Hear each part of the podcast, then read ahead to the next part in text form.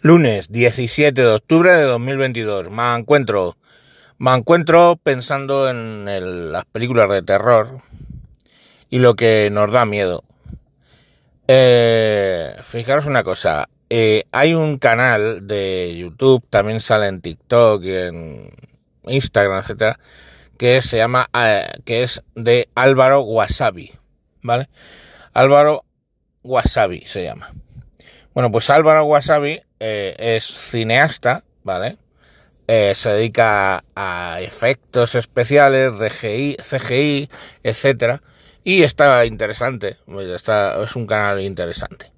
Y el último lo dedicó a las películas de terror y básicamente decía que en España hay un 50%, en Estados Unidos un 80-20 de gente que le gusta las películas de terror y gente que no les gusta. Y a los que les gustan, pues porque buscan la emoción, el momento, la adrenalina, pues todo explica muy bien todos los procesos químicos que se producen en tu cerebro cuando te dan un susto, etcétera. Y a los que no, simplemente lo limita a decir porque no les gusta pasarlo mal. Pero se quedó mi caso fuera. Y mi caso es que las películas de terror me aburren soberanamente, o sea, me aburren.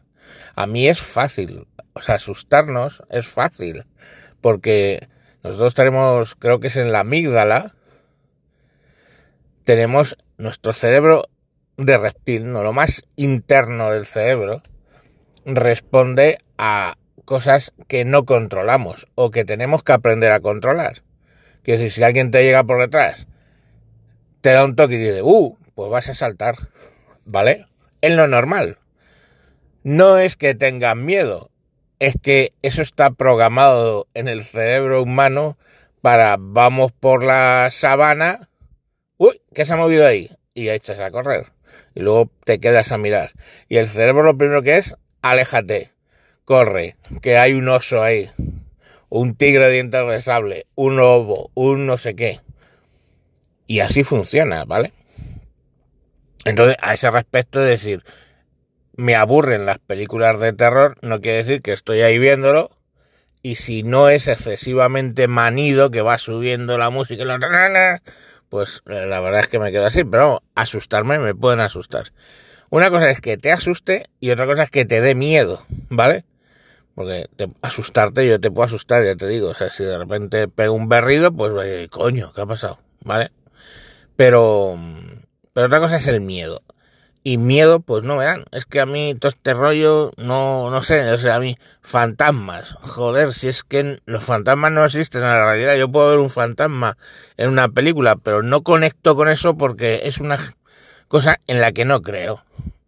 Eh, qué sé yo.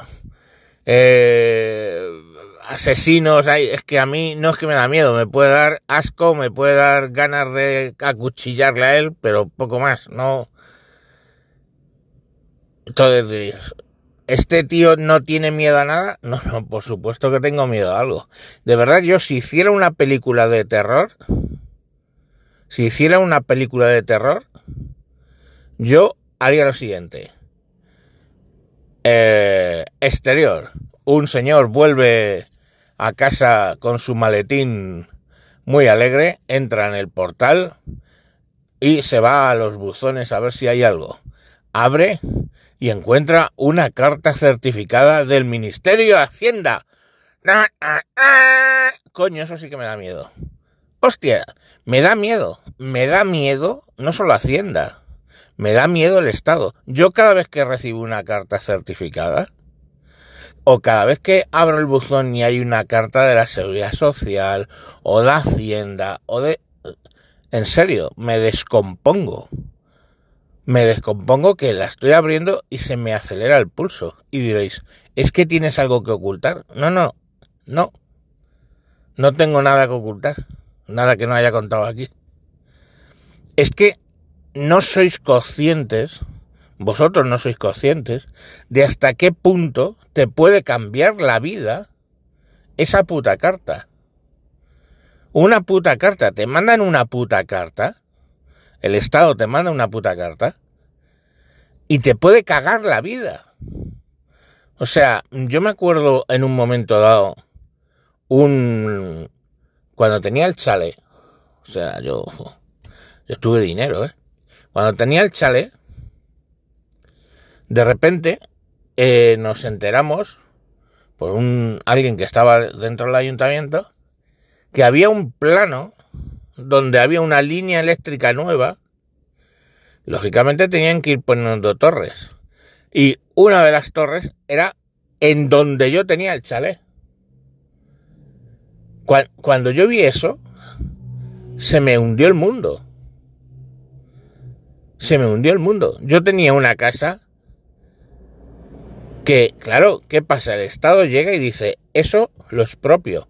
¡Expropiese! Como Maduro.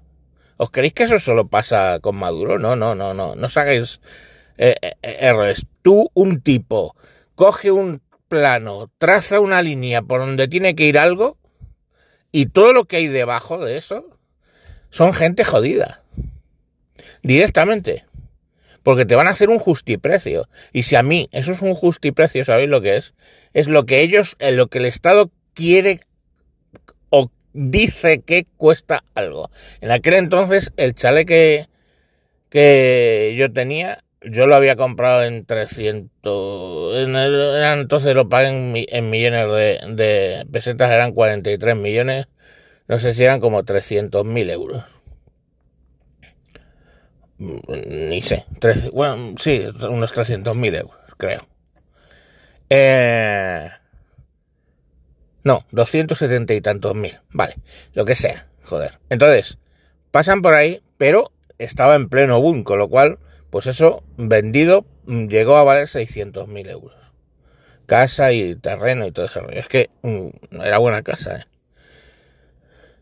El justiprecio hubieran sido 200, 200.000 euros. Y dices, coño, 200.000 euros. En aquel momento, en plena burbuja, con 200.000 euros no te comprabas un chabolo. O sea, mi vida hubiera cambiado radicalmente. ¿Estamos? porque un señor con su lápiz pasa una línea por encima de mi casa. Ese es solo un ejemplo. Tú haces la declaración de la renta y tú no te planteas hacerlo mal. O sea, incluso no queriendo engañar al Estado, pones una X en la casilla que no es y por lo que sea pasan cinco años. ¿eh? Y a los cinco años te llega una nota diciendo que lo hiciste mal y que tienes que pagar no solo lo que hiciste mal, sino los intereses de ese dinero durante cinco años. Y te puedes encontrar sin comerlo ni beberlo, ¿eh? con un, una deuda con el Estado, y eso sí que las cobran, de 300 o de 30.000 euros, pongamos por caso. Y te acaban de destrozar la vida. O sea, como comprenderéis, eso, que son mis miedos, el miedo al Estado, eso deja a la altura de Betún al Jason, al Leatherface, a su puta madre, coño, al Hellraiser y a su, a su recojonera madre. O a los fantasmas, al mamá. Toda esa mierda. Queda a la puta altura del Betún al lado de eso, que te pueden joder la vida simplemente porque un pavo, un puto funcionario de mierda, decide que, ah, esta casilla está mal puesta, 30.000 euros. Cinco años después. Que a saber cómo estás la diferencia de cinco años.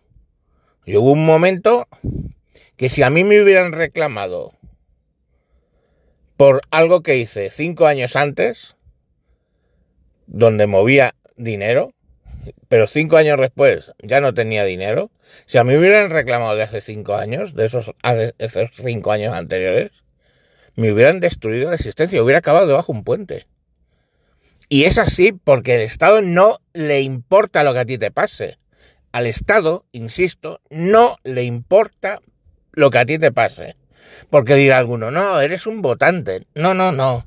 Eres un votante en el momento en el que te ven como parte de un grupo. Pero como individuo, al Estado el individuo se la suda. Pero incluso para sacarte dinero. Quieren sacar dinero de un grupo. Y tienes la lamentable situación de que perteneces a ese grupo. ¿Vale? Pero al Estado, los individuos le importan tres cojones. Tu libertad individual, al Estado, le importa tres cojones. Tu familia, al Estado, le importa tres cojones. Como te puedas ganar tú la vida o lo que te pase a ti, al Estado, le importa tres cojones. Entonces, vamos, desde luego yo prefiero a un pavo por la calle con una motosierra a que me venga un inspector de Hacienda o de la Seguridad Social o de su puta madre. Llegan y dicen, ah, este edificio, mmm, no sé yo, ¿eh? Este edificio es que se construyó y no estaban todos los papeles. ¿Y tú qué sabes? Tú has comprado al promotor y te cogen y te expropian el edificio. Y a tomar por culo. Está construido ilegalmente. Ah, porque le falta el papel no sé qué. Y tú y tu familia a dormir debajo de un puente. ¿Eso no os da miedo, de verdad? O sea, yo tengo pavor al Estado. El poder sobrehumano que tiene el Estado. Eso sí que da miedo no un puto gilipollas con una motosierra. Bueno, hasta aquí lo que os quería contar. Hasta luego.